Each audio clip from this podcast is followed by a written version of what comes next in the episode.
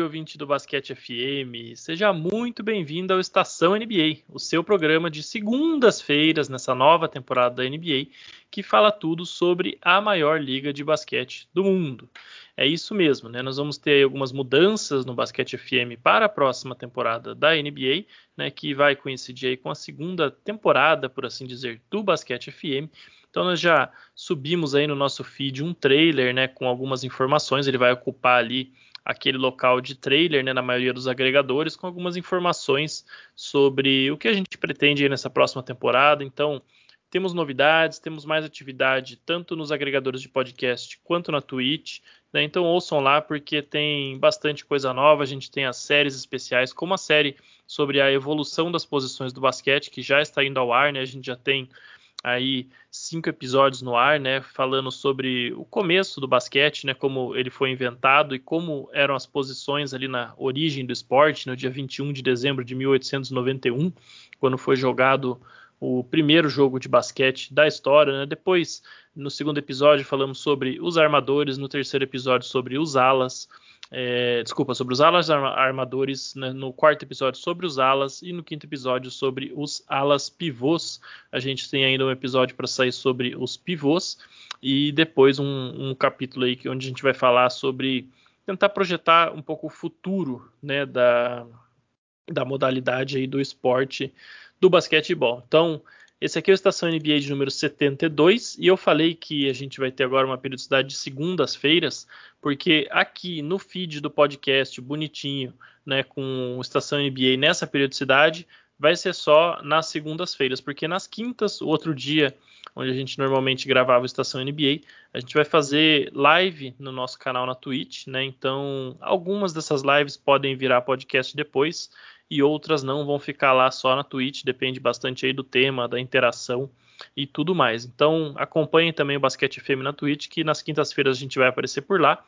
E a tendência é que nas segundas-feiras também, mas com um formato um pouco diferente aí de gravação do podcast, né? Então com, com um pouco menos de interação, mas né, respondendo algumas perguntas no final. De todo modo, hoje a gente ainda está aqui na gravação tradicional. Estou aqui com o meu querido amigo Rodrigo Barbosa, que já vai se apresentar. E hoje a gente vai falar sobre é, os brasileiros e os argentinos, né, nossos irmãos sul-americanos, na próxima temporada da NBA. Então, Rodrigo, antes de mais nada, dá o seu oi para o pessoal para a gente poder tocar a pauta depois dessa introdução absurdamente longa. Salve, meu querido Roma, queridos ouvintes, estamos aqui novamente. Fazia um tempo que eu não gravava um podcastzinho, né? A gente está agora expandindo ali para Twitch, enfim. Aí acaba cada um indo para um lado, mas a gente está todo mundo junto aqui, que é o mais importante no Basquete FM. Estamos de volta à gravação. O assunto é bom, é, a gente tem muita coisa para falar.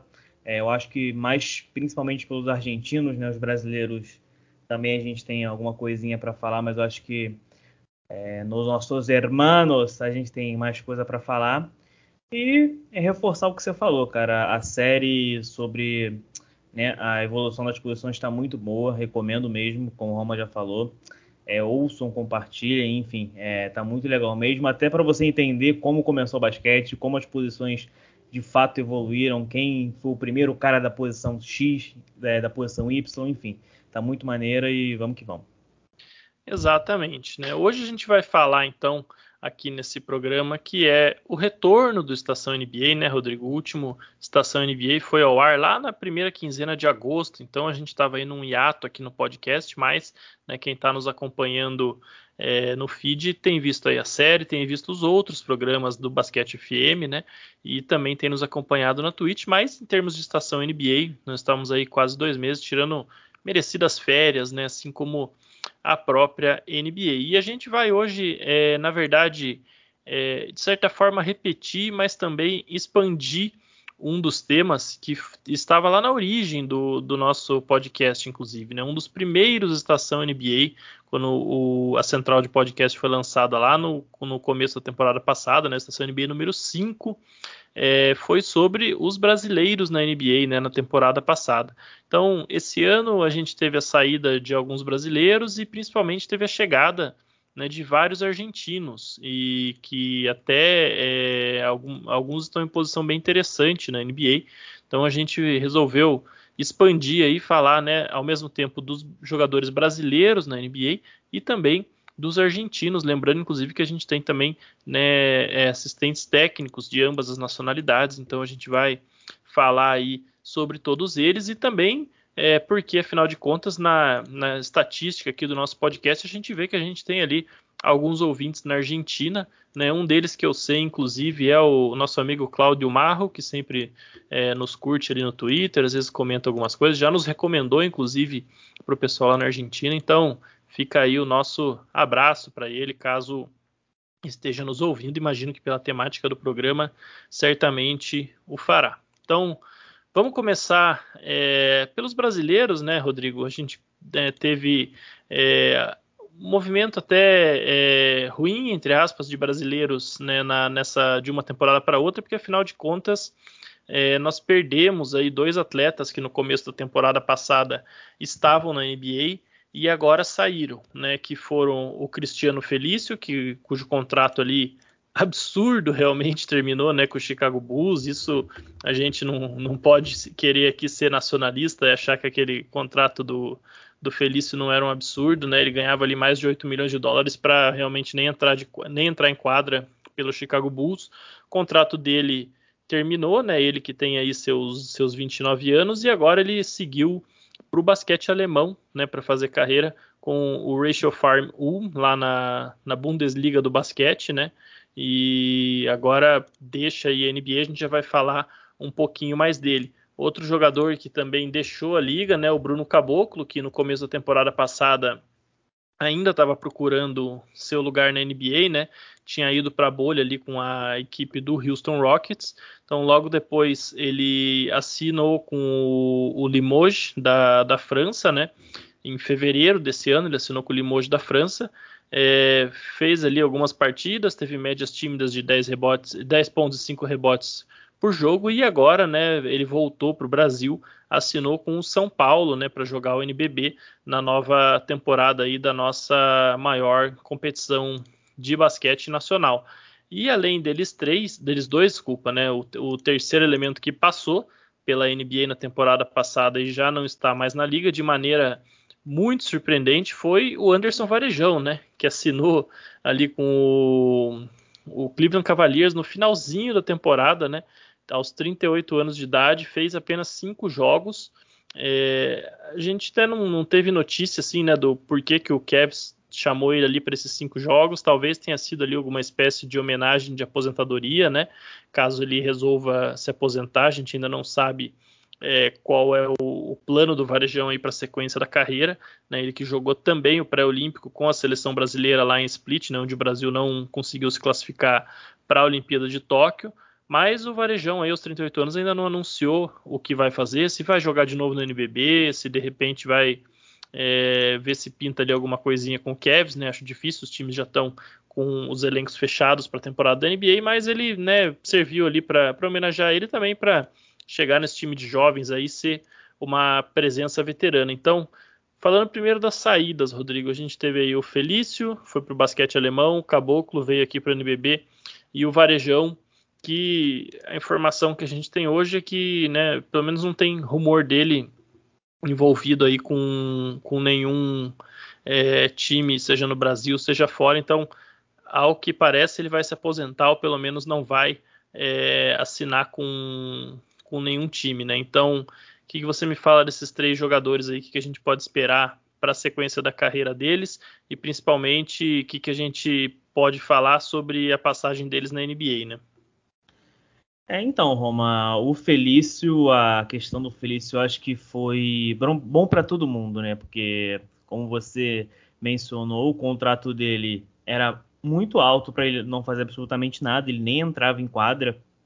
É, nos primeiros anos dele ele no Chicago Bulls, ele até foi bem, ele até teve certo destaque, mas com o passar dos anos ali ele foi perdendo espaço, perdendo cada vez mais espaço é, e esse contrato estava pesando na folha salarial do Bulls, né? Isso era óbvio.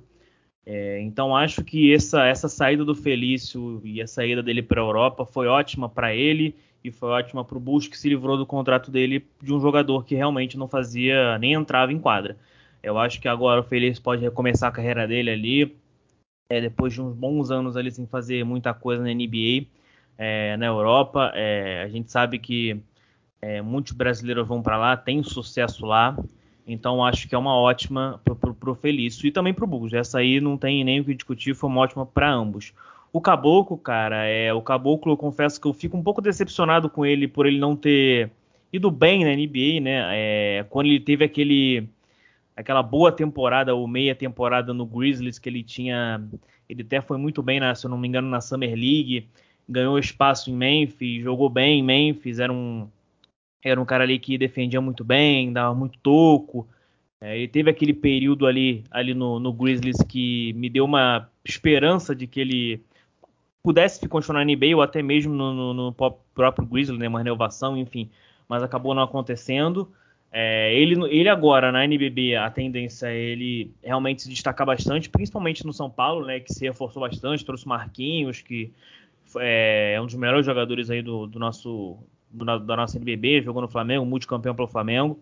É, então acho que a tendência agora é ele se destacar bastante no São Paulo. É, a gente sabe que ele é um jogador é, muito qualificado, ele é um ótimo jogador. É, talvez aqui para os padrões Brasil ele até se destaque mais, né? Porque a gente sabe da qualidade dele. É, e eu gostei essa, essa, por mais que essa passagem dele pela França tenha sido pequena, eu acho que ele acertou em vir para cá, vir para São Paulo que é um time que realmente vem é, bem aí nos últimos anos no NBB e se reforçou, isso que é o mais importante. Então ele vai jogar no time bom que tem tudo para dar certo. É, quanto ao Varejão, cara, eu acho que é basicamente o que você falou, cara. Ele chegou no. Foi meio surpreendente, realmente, né? É, pegou todo mundo de surpresa a saída dele pro Kevin nesse finalzinho de temporada, jogou pouquíssimos jogos ali. Acho que foi mais realmente o que você falou para fazer um The Last Dance do Varejão, digamos assim, né? Em Cleveland, porque ele é muito querido por lá, é, jogou vários anos no Cavs. É, e o futuro do Varejão, cara, é por mais que ele já tenha ali, ah, já esteja ali na casa dos 40, quase 40, eu acho que ele ainda tem um mercado é, relativamente bom no, no, próprio Brasil e também na Europa. Eu acho que pode pintar alguma proposta aí, a não ser que ele realmente queira é, parar de jogar, aí não tem jeito, é, é do jogador, ele vai optar por parar Aí beleza, porque como você também destacou, ele foi, ele não foi mal no Paralímpico, ele jogou bem, ele foi importante nos jogos que o Brasil ganhou. É, então acho que se pintar uma, uma, oportunidade aí na Europa ou no Brasil é, é, capaz de ele aceitar e bem, porque a gente sabe que o Varejão tem bastante qualidade apesar da idade. Com certeza, né? Vamos ver se de repente o caminho do Varejão, inclusive, não é o mesmo, né? De de repente assumir algum papel ali, né? Como assistente é, no próprio Cavs, né? Como o Leandrinho fez lá no Warriors, né? Mas a gente já vai falar um pouquinho mais é, sobre, sobre esse tipo de papel né, que alguns brasileiros têm desempenhado na NBA. Sobre o Felício Caboclo, Caboclo especificamente, é, para o Felício eu acho assim, é como você falou, né? Claro que ele estava na NBA, estava ganhando um alto salário, né? Fez ali um, um belo de um pé de meia, mas eu acho que a essa altura nem ele estava feliz, né? Mais de, de não jogar, de não não, não ter espaço nenhum, até porque isso começa a atrapalhar ele né, a nível de seleção brasileira, né? Um cara que já, é, já não vinha mais sendo tão lembrado, um cara que já ninguém olhava com até com seriedade. Então acho que para a carreira dele vai ser bom, né? Esportivamente, essa ida para a Alemanha. Ele já fez dois jogos lá na Bundesliga do basquete, né? O time dele, o of Farm, o, é, inclusive, é um time bom lá na Alemanha, né? Ano passado foi para os playoffs, perdeu nas semifinais para o Alba Berlim, né, que veio a ser o campeão sobre o Bayern de Munique, né, que são os dois times mais fortes da, da Alemanha na atualidade. Mas né, ele já chegou sendo ali titular nas duas partidas que fez, tem média aí de 15,5 pontos e 8 rebotes, o que faz dele o segundo cestinha do time e o melhor reboteiro. Né? Claro que ainda está no começo, ainda né, foram só dois jogos, mas é, já mostra aí que ele vai ter um papel central nesse time do Ulm lá na Alemanha. Então, sucesso para o Felício. Já o Caboclo, eu tinha gostado quando ele foi para a França. Né, para quem não acompanha tanto o basquete europeu, o, a liga francesa é, é, a liga em ascensão hoje. Né, em termos de nível, ela fica atrás ainda, por exemplo, de uma Itália. Né, que é uma liga mais tradicional e tudo mais, mas em termos de, de investimento, de projetos inovadores, né, de, tem vários é, times em ascensão realmente no basquete francês. Eu acho que muito em breve vai ser uma liga, é, pelo menos para ficar ali nesse segundo escalão realmente consolidado de Europa, né? É, então eu estava bem interessado em ver como é que o Caboclo ia se dar, é, ia, ia se sair na Europa, na verdade, principalmente né, pelo tipo físico, né, que sempre foi a, a grande diferencial dele, né, um jogador muito diferenciado fisicamente, tinha tudo para fazer sucesso na Europa, mas né, não sei se ele não se adaptou, se ele não gostou, se a proposta de São Paulo foi melhor, não sei o que aconteceu. O fato é que ele está de volta ao Brasil e com certeza vai sobrar por aqui, né? Vai ser um dos melhores jogadores, né? Vai ser realmente um cara que se for ficar aqui pelo Brasil, ele tem só 26 anos, com certeza ele vai dominar aqui o NBB durante alguns anos ainda, porque vai é, realmente sobrar. Mas falando de jogadores que ficaram, né, Rodrigo, a gente pode falar sobre quem ficou e quem também é, chegou, né, tecnicamente, que foram o Raulzinho, que renovou o seu contrato com o Washington Wizards depois de uma excelente temporada, né, com a equipe do Wizards é, no ano passado. Raulzinho que estava meio balançando ali na liga, né? Ele tinha feito é, uma temporada esquisita ali com, com o time do Sixers, né, na temporada que terminou lá na bolha. É verdade que aquele time do Sixers é, não foi legal para ninguém praticamente, né, um time com bastante bagunça, mas ele conseguiu se achar ali, né, um papel bem interessante jogando com o Bradley Beal, Russell Westbrook ano passado no Washington Wizards. Ele que inclusive acabou sendo titular nos playoffs, né, na série que o Wizards fez no primeiro round contra o próprio Sixers, né?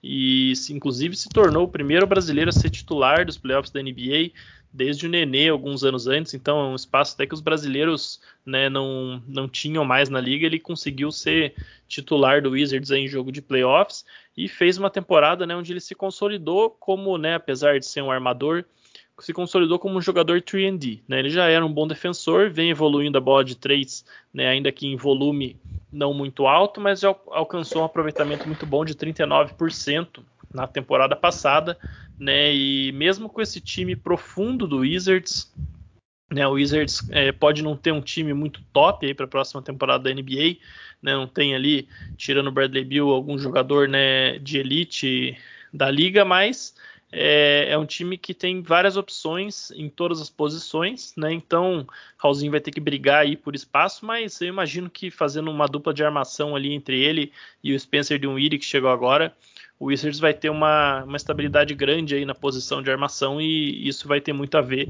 com o papel que o Raulzinho pode desempenhar em Washington, né? E já o Didi, Rodrigo, ele chega né, na NBA finalmente, depois de ser draftado lá em 2020. Né, ele foi é, assinou o contrato com o Pelicans, né, depois de é, ser, vamos dizer, quase que emprestado né, para o Sydney Kings da Austrália no acordo que a, a NBA tem com a Liga Australiana, né, para desenvolver esses prospectos de stash aí, né, que os times draftam em segundo round querem mandar é, para fora do, né, para uma outra liga para eles terem tempo de jogo, enfim, né, tem um, um convênio aí da NBA com, com a Liga Australiana.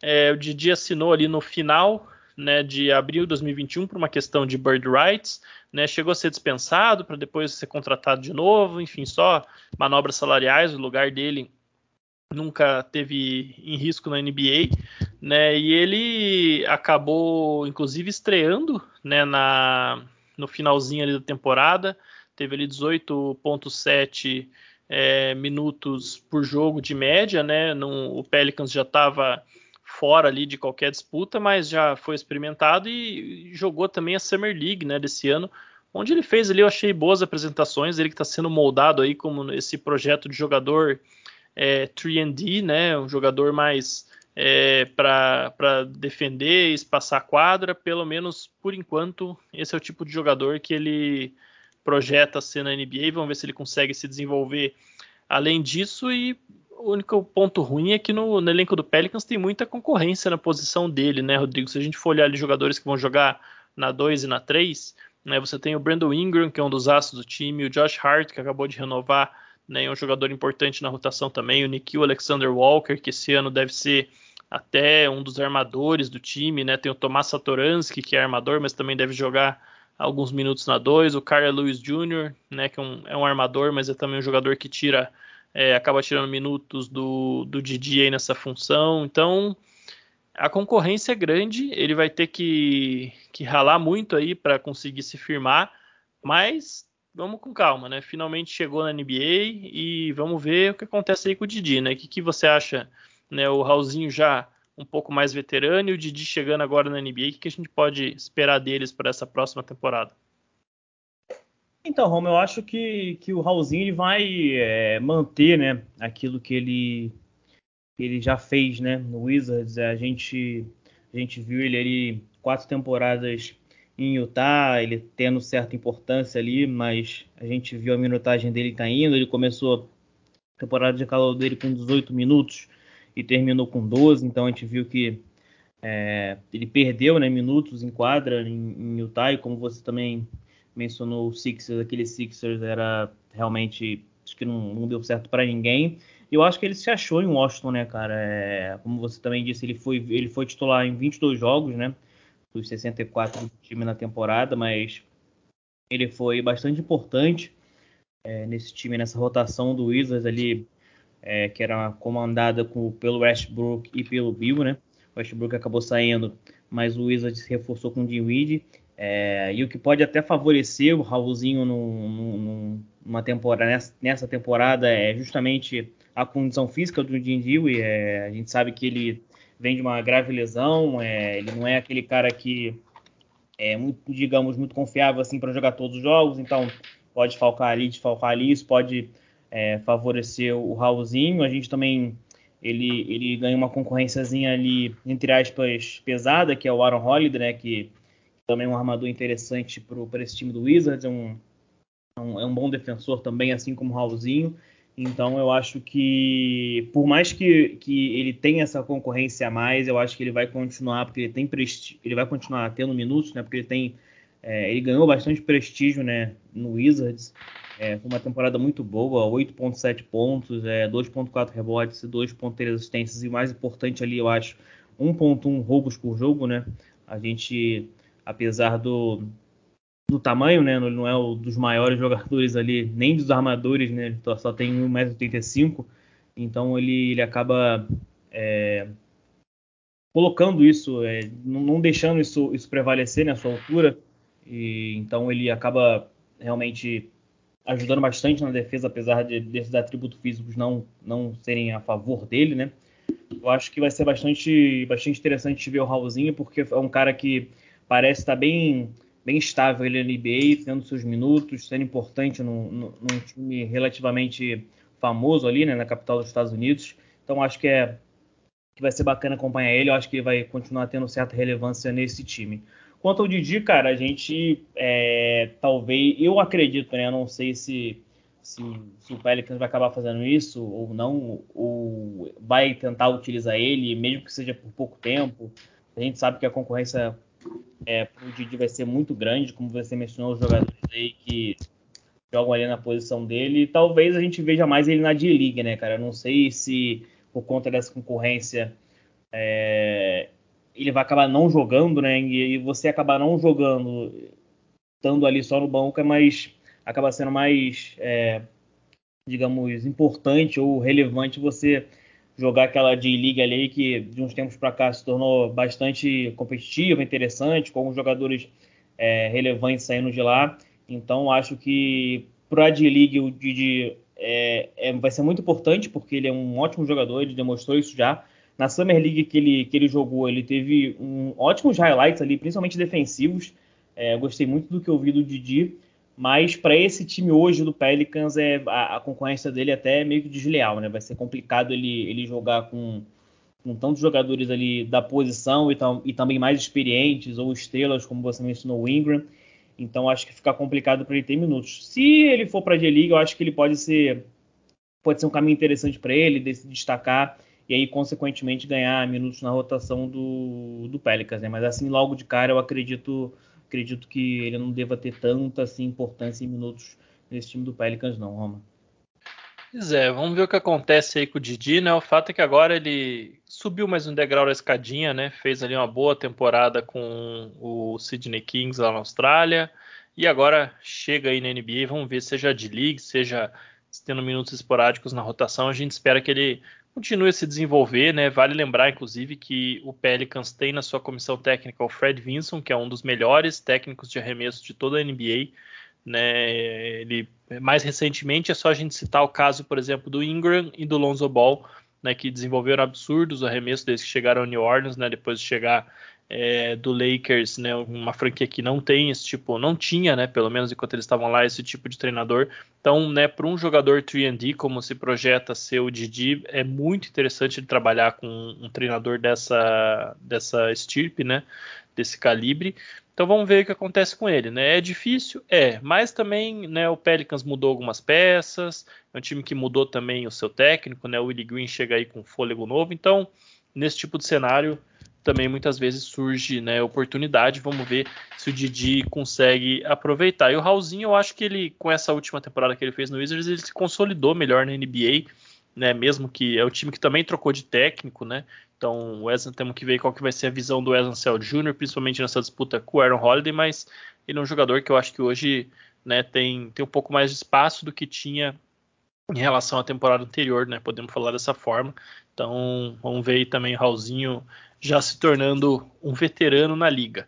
Né, e alguns veteranos é, brasileiros né, que, que têm tido outro tipo de espaço na liga, né, Rodrigo, são justamente os nossos atletas aposentados que têm né, é, contratos de assistente técnico com times da NBA. Né, começou com o Thiago Splitter, que já está ali há três anos no Brooklyn Nets, né, como nessa função de desenvolvimento de jogadores, né, player development, como eles chamam, é, e que inclusive vai ser um dos assistentes técnicos do Gustavinho, né, o nosso Gustavo de Conte, que assumiu a seleção brasileira. E ele vai ser um dos assistentes técnicos do Gustavinho, não vai conseguir participar de todas as janelas por conta dos compromissos dele na NBA, mas ele vai ser o cara que inclusive vai estar tá próximo, né, vai ter a missão de estar tá próximo do Raul e do Didi, né, os dois jogadores que estão na NBA. Então, para acompanhar eles, para conversar com eles sobre seleção e tudo mais. Então, além, né, claro, do papel tático que ele vai ter na comissão do Gustavo, ele também vai ser a ponte entre a seleção brasileira e esses dois jogadores. E quem a gente tem também num papel parecido é o Leandrinho, né, que no ano passado é, conseguiu um cargo ali na comissão do Steve Kerr no Golden State Warriors como né, ele era um mentor de jogadores, né, era o cargo oficial dele na temporada anterior. Ele, a gente sabe também o Leandrinho, né, um cara muito carismático, se dá bem com todo mundo. A gente sabe sempre a importância que ele, como jogador, teve né, para o clima no vestiário dos times que ele participou, no próprio Warriors, né, quando foi campeão. É, ele era uma peça essencial daquele vestiário e, e tem parte disso também na contratação dele né, como assistente, mas ele se achou aí nesse papel, tanto é que foi promovido para essa temporada. Né, de mentor, ele vai ser também um assistente de desenvolvimento de jogadores, né, player development, mesmo cargo do, do splitter lá no Nets.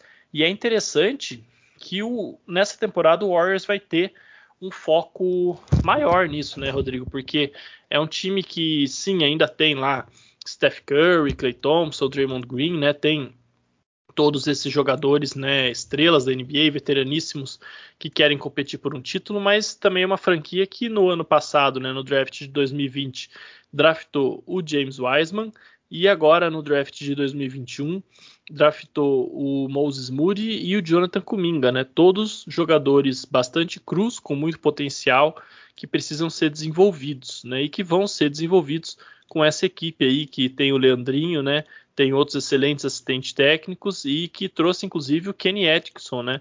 Um cara que foi técnico aí do próprio Nets já no passado e que tem né, muita muita experiência em desenvolver jovens talentos, então é interessante ver que o Leandrinho vai estar tá envolvido nisso tudo, né? Ele pode realmente, quem sabe, emplacar uma carreira aí né, nessa, nessa parte de desenvolvimento de jogadores.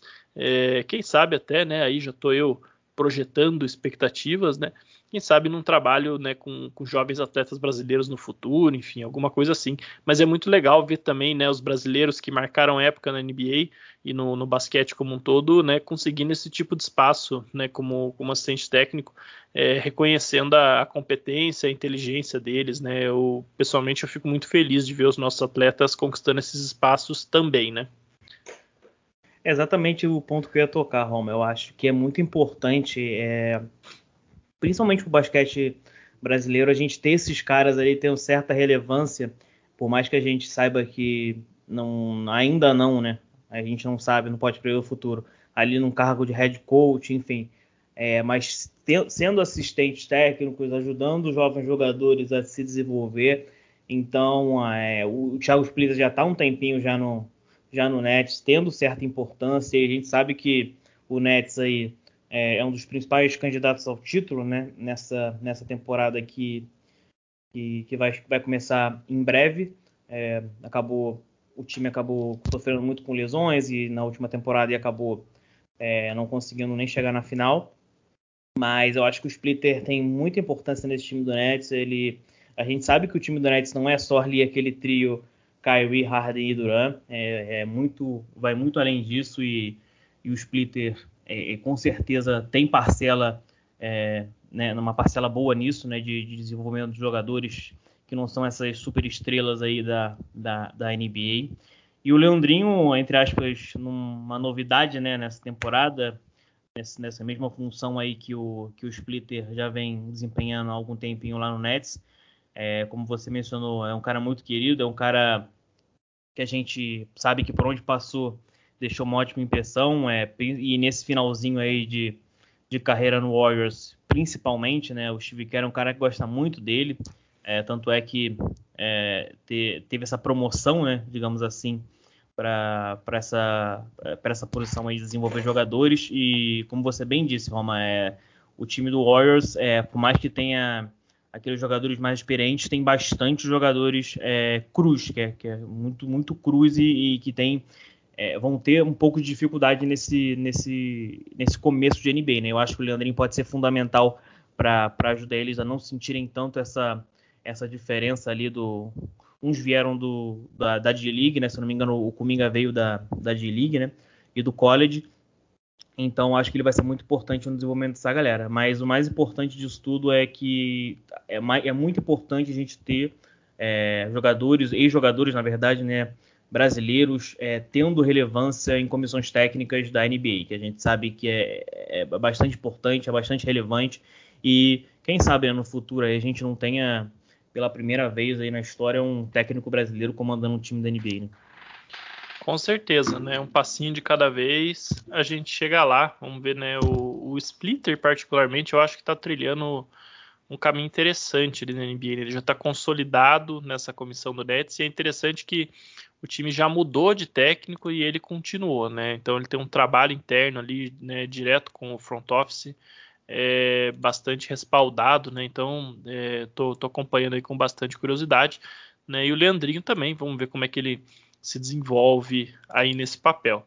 Né? Mas de brasileiros na NBA, Rodrigo, é, a gente tem que infelizmente parar aqui, né? Porque é, hoje nós temos menos jogadores do que já tivemos no passado, né? Temos aí a esperança de viver dias melhores para frente, mas hoje a gente pode, né, falar também dos nossos hermanos argentinos. Então agora a gente cruza as cataratas do Iguaçu, vamos para a Argentina é, falar dos, dos, atletas, né? Porque eles sim têm conseguido emplacar é, alguns atletas diferentes, né? Novos na liga e é curioso que com exceção do Leandro Bomaro, do seu querido Minnesota Timberwolves, né? A gente já vai falar um pouquinho mais sobre ele. São jogadores que chegam um pouco mais veteranos, né? Normalmente os argentinos eles fazem ponte na Europa é, e chegam ali com 25, 26, às vezes 28, 29 anos. Né? Então, vamos falar primeiro né, daquele que chegou no, no, ano passado, né, o Facundo Campazzo, do Denver Nuggets. Né? O Campazzo chegou ali, a gente tinha um, certo receio né, de como ia ser é, a, a, chegada dele na NBA muito por causa de tamanho. Né? Ele era um jogador de muito destaque no Real Madrid, né, um armador é, acho impressionante, inclusive, como a escola argentina forma bons armadores, né? A gente pega é, na própria Europa aí, além do, do Campasso, você tem gente como o Nicolas Laprovítola, que passou aqui pelo NBB, né? O Garino, formou muitos jogadores também ao longo do tempo, né? Se a gente for pegar até no próprio NBB, se eu não me engano, nesse ano é, né, o pessoal do nosso CBB aqui pode falar melhor, mas se eu não me engano, nesse ano a gente tem até um recorde de armadores argentinos no NBB né, já, já tem muitos anos que eles vêm sempre emplacando bons armadores aqui. Então a escola argentina sabe formar bons armadores e o Campasso hoje é o, o melhor deles. Né? É, um jogador é, mais experiente um pouco, né? Ele continuou, ele desculpa, começou é, lá na Argentina, né? Depois que é, depois ele foi para o Real Madrid, onde ele passou lá vários anos, se, se tornou um dos melhores é, jogadores da Europa jogando pelo Real Madrid.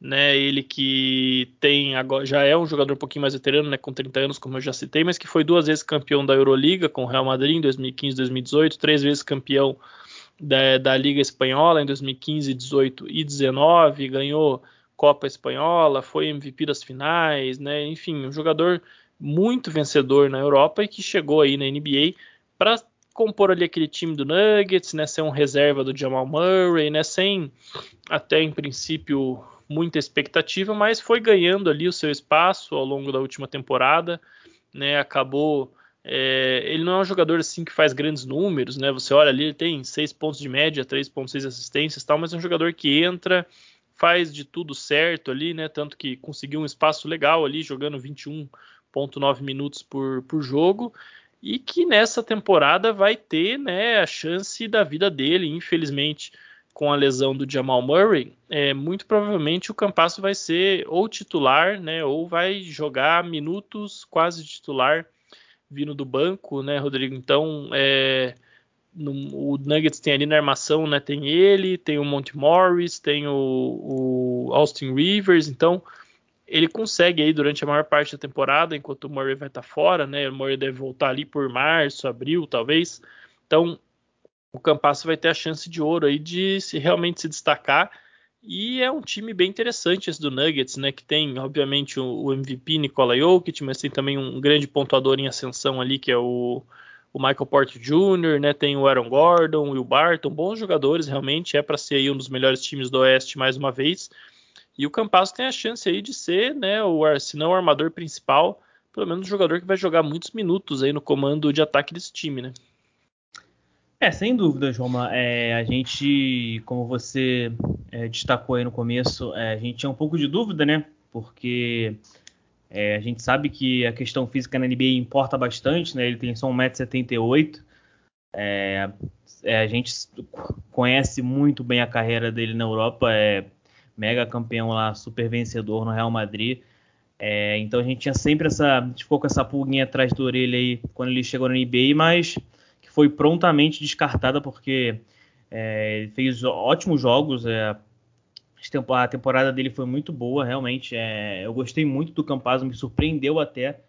É, é, um cara de QI que tem um QI de basquete muito elevado. É, é impressionante o, o, o quão inteligente ele é dentro de quadra e isso se junta ali com o Jokic, que também é outro jogador que tem um QI elevadíssimo de basquete. É, então eu acho que ele como você disse, é, tem uma boa chance realmente essa temporada.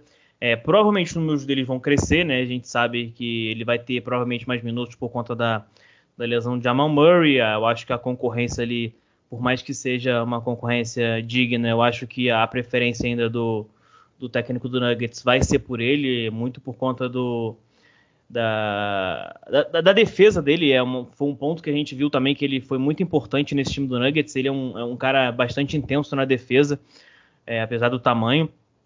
É, então acho que é, tem grande chance realmente do, do, do é, se consolidar cada vez mais nesse, na, na NBA. Né? Ele já chegou muito bem.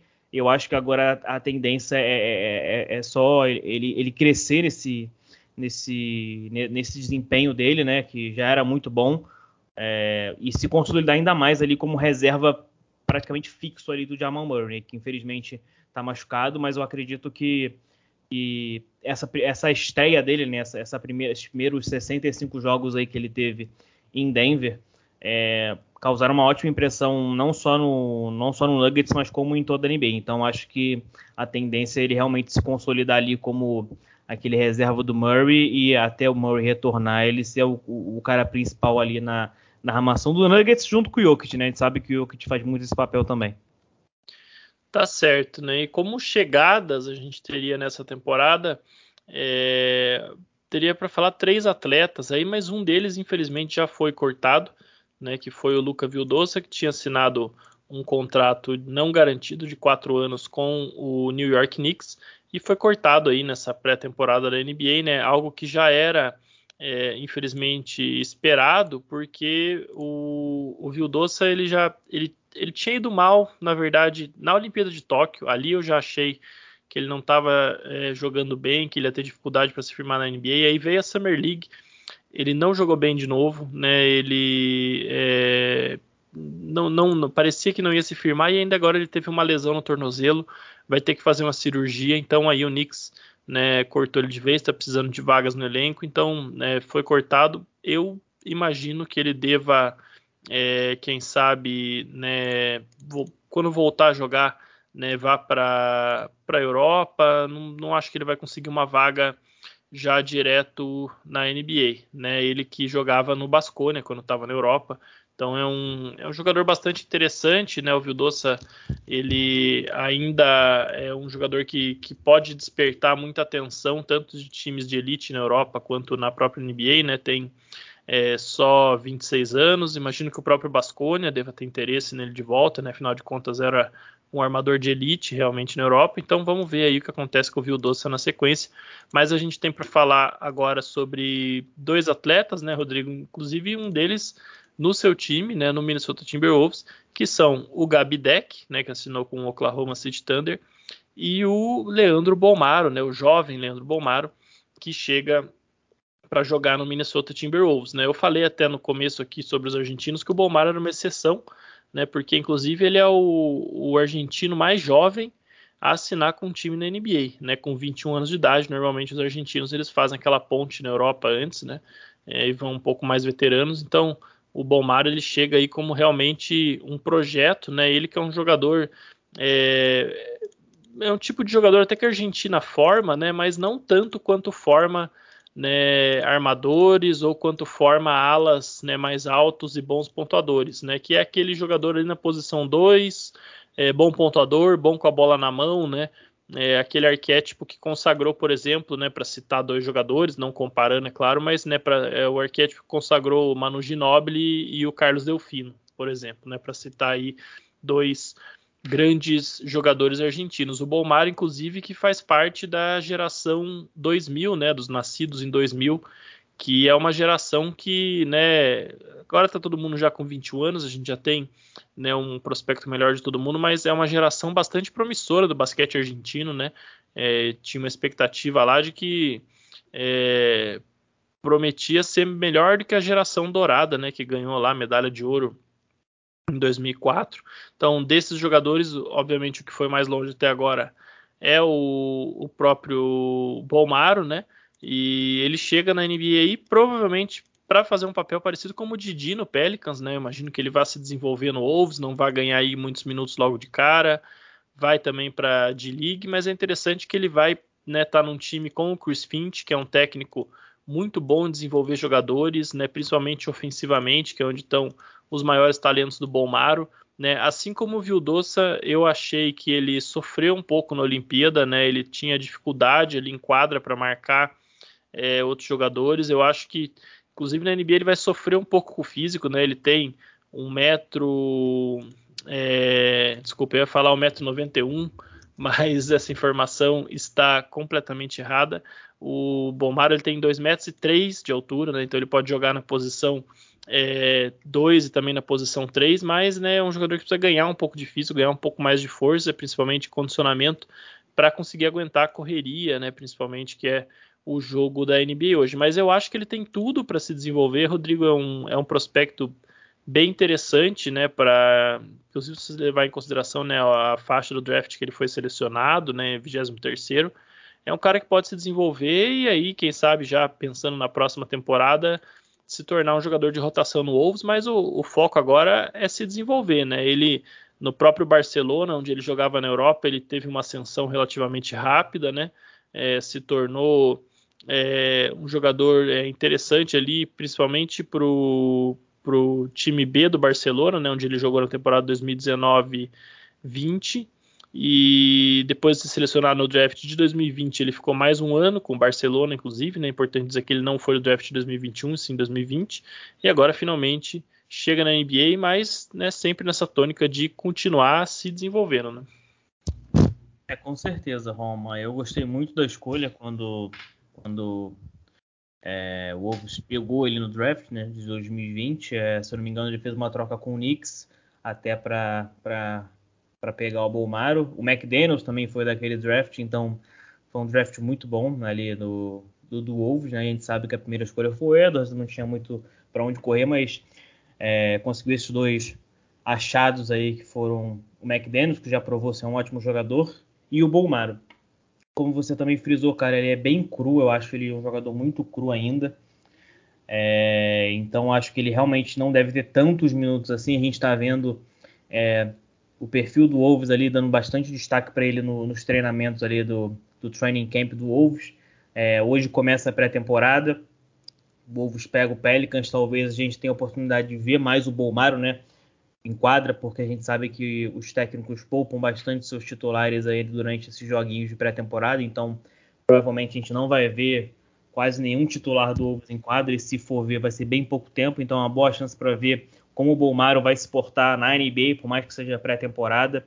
Mas um jogador que eu gosto muito, é, você citou o Finch, eu, sinto, eu cito também o, o Pablo Pidione, é, que é outro argentino que está na NBA, assistente técnico do Wolves, ele é um coordenador ofensivo. Pigione, que, se eu não me engano, foi o novato mais velho né, da história da NBA, chegou na NBA com quase 40 anos. É, mas ele é um cara que chegou em Minnesota, ele veio de Brooklyn, é muito importante ali como assistente técnico. É, se manteve no time, apesar do, da mudança do, do Ryan Saunders para o Chris Finch. É, então acho que vai ser um algo a mais ali também para o Bolmaro se adaptar melhor. O Prigione a gente sabe, é um cara de muita técnica, muita qualidade, jogou na NBA, sabe como é como é jogar na liga, então acho que isso vai ser muito importante. Eu gosto muito do Bomaro, ele ele é um cara muito técnico, ele é explosivo, ele pode jogar tanto de armador como de armador, como de ala, então ele joga, ele é bastante bastante versátil nesse ponto. Defensivamente ele vai realmente ter muito trabalho, ele vai ter que evoluir, vai ter que se, como você falou, ganhar massa muscular, porque ele ele não, não tem força ali para esse jogo físico, né? Como é o da NBA, sofreu nas Olimpíadas por conta disso, até teve poucos minutos, mas nos minutos que teve sofreu. É, ofensivamente, eu gosto muito dele, é um cara também que tem um QI de basquete muito alto, bastante inteligente, é, sabe ali dar o passe certo na hora certa, é um cara que infiltra bem. É, então, acho que para essa temporada, eu acho que, que não, não, não deva ter tanta, assim, tantos minutos assim, tanta tanta importância na rotação, mas para daqui a um, dois anos, eu acho que é um cara que vai ser muito importante para esse time do Wolves. É, tanto é que o time pegou, subiu no draft ali, fez uma troca para pegar ele. Então não é à toa que o time pegou ele, né? Por mais que tenha feito isso, é, tenha sido o Gerson Rosas, que não é mais o, o, presidente de operação do time, mas é um cara que eu, eu, eu tô muito curioso para ver, principalmente nessa pré-temporada, como ele vai se comportar e daqui para frente o novo, né? Porque a gente sabe que a vida do, Minnesota Timberwolves não é fácil, então lesões devem acontecer. Então, se tiverem lesões, ele provavelmente deve ganhar espaço. Mas é um cara que eu, que eu quero ver muito e eu levo muita fé da, de uns, uns dois anos para cá. Acho que ele já deve ter certa relevância no time. Pois é, né? Você citou aí o Prigione, a gente já vai falar um pouco mais dos assistentes argentinos, né? É, mas antes vamos falar aqui do Gabidec, né? Outro jogador né, argentino que vai fazer a sua estreia na NBA né, o, o Gabidec, inclusive, que é um, é um cara que né, ele tem 26 anos né, de, de idade, mas ele já está algum tempo aí nessa trajetória do basquete. Né, ele estreou como profissional é, com apenas 15 anos de idade, lá em 2010, jogando pelo Quinça né, na Liga Argentina. É, ele teve uma ascensão meteórica lá, né? É, em 2017 ele já estava lá no São Lourenço, né, onde ele jogou é, venceu dois títulos argentinos em sequência, né, sendo das duas vezes o, o, MVP das finais e o MVP da liga né, no segundo ano. É, ganhou a Americas League da FIBA em 2018 com o São Lourenço, também sendo MVP. Né, isso tudo credenciou ele a ir para o Real Madrid, onde ele passou três anos. Né, fez ali é, boas temporadas pelo Real Madrid, sendo é, conquistando um pouco mais espaço a cada ano, né? No último ano era já um dos titulares da equipe, jogando 24 minutos por jogo, né? É, e quando ele consegue agora chegar na NBA, né? Ele que participou do draft de 2017 da NBA, mas não foi draftado, né? E aí assinou com o, o Gabidé, com, desculpa, com o, o, Oklahoma City Thunder no finalzinho ali da temporada passada, né? É, chegou a jogar contra o New Orleans Pelicans né, no final da temporada, fez é, só dois pontos, dois rebotes e duas assistências em 15 minutos, mas é um jogador que agora vai participar da rotação desse time do Thunder, que está em, em, plena reconstrução, né? Um time que, que tá aí acumulando picks e jovens jogadores, basicamente, né? Tendo o Shea Gildas Alexander como né, o seu principal atleta, mas né, onde tem muita oportunidade, principalmente aí nessa posição 3/4, né, onde ele deve jogar. É um time que está tá carente de opções, né? E eu acho que o Gabidec pode se firmar ali, né? Ele, se a gente comparou o Bolmaro aí em termos de estilo, né, com um cara como o Ginobili, era o, o Gabidec, ele, ele lembra talvez um pouco, não vou falar o Andrés Nocioni, porque eu acho que ele é um pouco mais, tem um pouco mais de qualidade, mas é esse tipo de ala mais pontuador mesmo, né? Eu acho que dos desses, todos os jogadores que a gente citou aqui, né? Ele também o Campasso, claro, foram os que fizeram melhores apresentações em Tóquio, né? Um jogador que está um pouco mais maduro, eu acho, acho que está num, num, num, ponto certo para a NBA, Rodrigo. Eu tô, eu tô bem curioso aí para ver como vai ser essa temporada do Gabidec. Eu acho que ele pode ser um cara que, assim como o Campasso, chega e já conquista seu espaço e, e vai conseguir né, é, se firmar na NBA rapidamente. É, exatamente, Roma. E eu acho que ele chega no, acho que no time ideal, digamos assim, né? Porque a gente sabe que o Thunder está nessa reconstrução aí desde a, desde a saída do Paul George, do Westbrook. A gente sabe que o time está acumulando picks, está acumulando jogadores é, jovens, né? E, e, e o deck é, é, é, um desses exemplos. É, e é um cara que realmente já tem um grande nome na Argentina, na Europa. É, você mencionou a carreira dele no Real Madrid. É, e ele chegou bem jogando no Thunder, se eu, não, se eu não me engano. Ele jogou, fez boas partidas nesse finalzinho de temporada aí com o Thunder. É um, é um jogador bastante interessante. Ele não é aquele jogador assim que a gente vejo passando muita quadra, que chutando muito de três pontos e tudo mais, mas ele é um cara muito muito físico, muito intenso ali no garrafão, tem tem um jogo embaixo da cesta ali bastante interessante. Então acho que ele, ele chegou na NBA no momento certo e no time certo, né, cara? Tá com ali com seus 25 anos, 26 anos, é, chega num time jovens jogadores em que a gente sabe ali que tem basicamente o Shai de, de relevante, né, de muito relevante, é, e o resto ali são basicamente jovens jogadores buscando seu espaço, mas eu acho que ele vai ter, vai ter minutos, vai ser relevante, porque é um cara, é, um bom jogador, tem boa carreira na Europa, a gente, a NBA sabe disso, os técnicos da NBA, os assistentes da NBA sabem disso, é, tanto é que é figurinha carimbada em, aí na seleção da Argentina, e é uma posição interessante, né? Ele joga ali de ala pivô. Acho que tem tudo para dar certo, muito por conta de ser nesse Oklahoma City Thunder, né? Pois é, né? E né, você já falou do Pablo Prigioni. É, o Prigioni, né, se a gente tem é, o Thiago Splitter, né? Os argentinos têm o Prigioni nesse, no sentido de que é um cara que é, se firmou como um assistente técnico na liga, né? Você citou, ele já estava é, algum tempo com o Brooklyn Nets, né? Passou uma temporada com o Nets e depois está desde 2019 com o Minnesota Timberwolves. Ele se firmou como um, um assistente na liga, inclusive um cara a quem o D'Angelo Russell acredita muito do seu desenvolvimento quando ele estava lá com o Nets, né? E se o Prigioni é o splitter dos argentinos, dá pra gente dizer que o Mano Ginobili vai ser o Leandrinho, né? Porque o Ginobili ele chega agora para a comissão do Greg Popovich em San Antonio, né? Quando o Popovich foi perguntado né, que que ele, que que o Ginobili ia fazer na comissão, ele respondeu que o Ginobili ia fazer o que ele quisesse. Então, acho que o Ginobili está explorando uma curiosidade aí sobre a carreira de assistente técnico, né? E vamos ver como é que ele que ele vai participar efetivamente desse dia a dia do Spurs. Mas eu acho interessante essa chegada do Ginobili, né, justo quando a gente tem a saída do Perry Mills, né? Outros veteranos também, o Spurs perdeu alguns veteranos aí, né? O Rudy Gay, que era um cara que estava lá há alguns anos já saiu, o Lamarcus Aldridge saiu na, durante a temporada passada, o DeMar DeRozan, é um time que perdeu muito da sua liderança veterana, né? Mas a saída do Perry Mills é simbólica porque era o último jogador, né, que você tinha ali no vestiário dos anos né, de título, ele que participou ali do último título do San Antonio Spurs. Então é interessante ver, né, que né, no momento que o Tim Duncan já não faz mais parte da comissão técnica, ver o Popovich justamente trazendo né, um jogador que fez parte aí dessa, dessa era tão vencedora do Spurs, né, Rodrigo? Então eu pessoalmente acho que tem muito a ver com isso, sabe? Trazer uma referência aí desses anos de campeão para tentar orientar os jovens do, do Spurs nesse período de reconstrução do time, que agora com a saída dos veteranos com certeza vai se acentuar, né?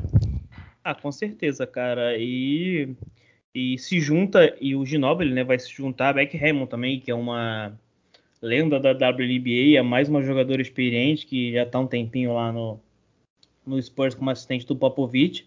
É, então é mais um é, assistente com muita experiência, vitorioso. A gente não precisa nem apresentar o Ginobili, é um dos maiores jogadores é, do San Antonio Spurs da história. É, então acho que só tem a agregar, até porque, cara, é, a gente já tem visto o Popovich ali, eu, na minha opinião, né, dando uns sinais ali que já tá mais para lá do que para cá, já tá meio que pensando talvez numa aposentadoria, saiu agora da, da seleção dos Estados Unidos. Então é, é, é mais um, como você disse, o Ginobili pode estar tá chegando ali para ver como é que é, se esse mundo aí de assistente técnico, ele que viveu como jogador, né? Sabe como é como jogador, mas não tem essa visão aí de, de ser um assistente técnico, por mais que em muitos jogos do Spurs ele tenha sido meio que um técnico, né? Pega o pranchete e tudo mais para fazer jogada, a gente sabe disso. Mas é, eu acho que vai ser importante para ele até talvez, não sei, para ser um sucessor do Popovich, talvez, ou ali para ser um assistente da Beck, se a Beck virar talvez a head coach do San Antonio Spurs numa aposentadoria do Popovich? A gente não sabe. É... Mas eu acho que ela vai agregar bastante. O time do Spurs está nessa reconstrução que você citou. E eu acho que ter caras, é, ter caras assim, experientes, vencedores e que é, são queridos, principalmente, eu acho que são mais importantes na franquia, tem muito a agregar. E o Ginobili, é, é, a gente já, como eu disse, já conhece, é um cara incrível, um jogador incrível e tem tudo para dar certo em San Antonio de novo, né? Como já deu como jogador. Exatamente, né? Vamos ver aí como é que vai o Ginobili nesse novo papel. Mas eu acho que deu para a gente passar legal aqui, né, por todos os brasileiros e argentinos, Rodrigo. E agora é acompanhar aí é, como os nossos sul-americanos vão, né, se que desempenho eles vão ter nessa próxima temporada da NBA. Então, como eu disse no começo, é, acompanhe a Estação NBA, né, todos os nossos programas no feed do Basquete FM, Estação NBA agora nas segundas-feiras e também né, lá na Twitch, principalmente nas quintas-feiras, a gente vai aparecer por lá para falar sobre NBA e outras coisitas mais aí. Então, Rodrigo, valeu aí por Estação NBA de retorno, ainda aquecendo os motores, né, em ritmo de pré-temporada, mas agora, a partir de agora, a gente já não para mais, né? Vamos em frente aí, tocando mais uma temporada de estação NBA, né? Exato, Roma. A temporada tá chegando, tem muita coisa pra gente fazer. A gente agora tem podcast, tem tweet, tem várias coisas aí, vários projetos que a gente que a gente vai apresentar aí para vocês nessa temporada. É, Sempre bom lembrar para vocês seguirem o Basquete FM em tudo que vocês puderem. É, Instagram, Twitter, Twitch, enfim, em tudo que vocês puderem é, seguir a gente, dar esse apoio que a gente sempre fala, é muito importante. É, sem vocês aí a gente não estaria fazendo isso. Vocês são parte vital desse projeto aí pra gente, então sigam a gente e é isso. Valeu, um forte abraço e até a próxima.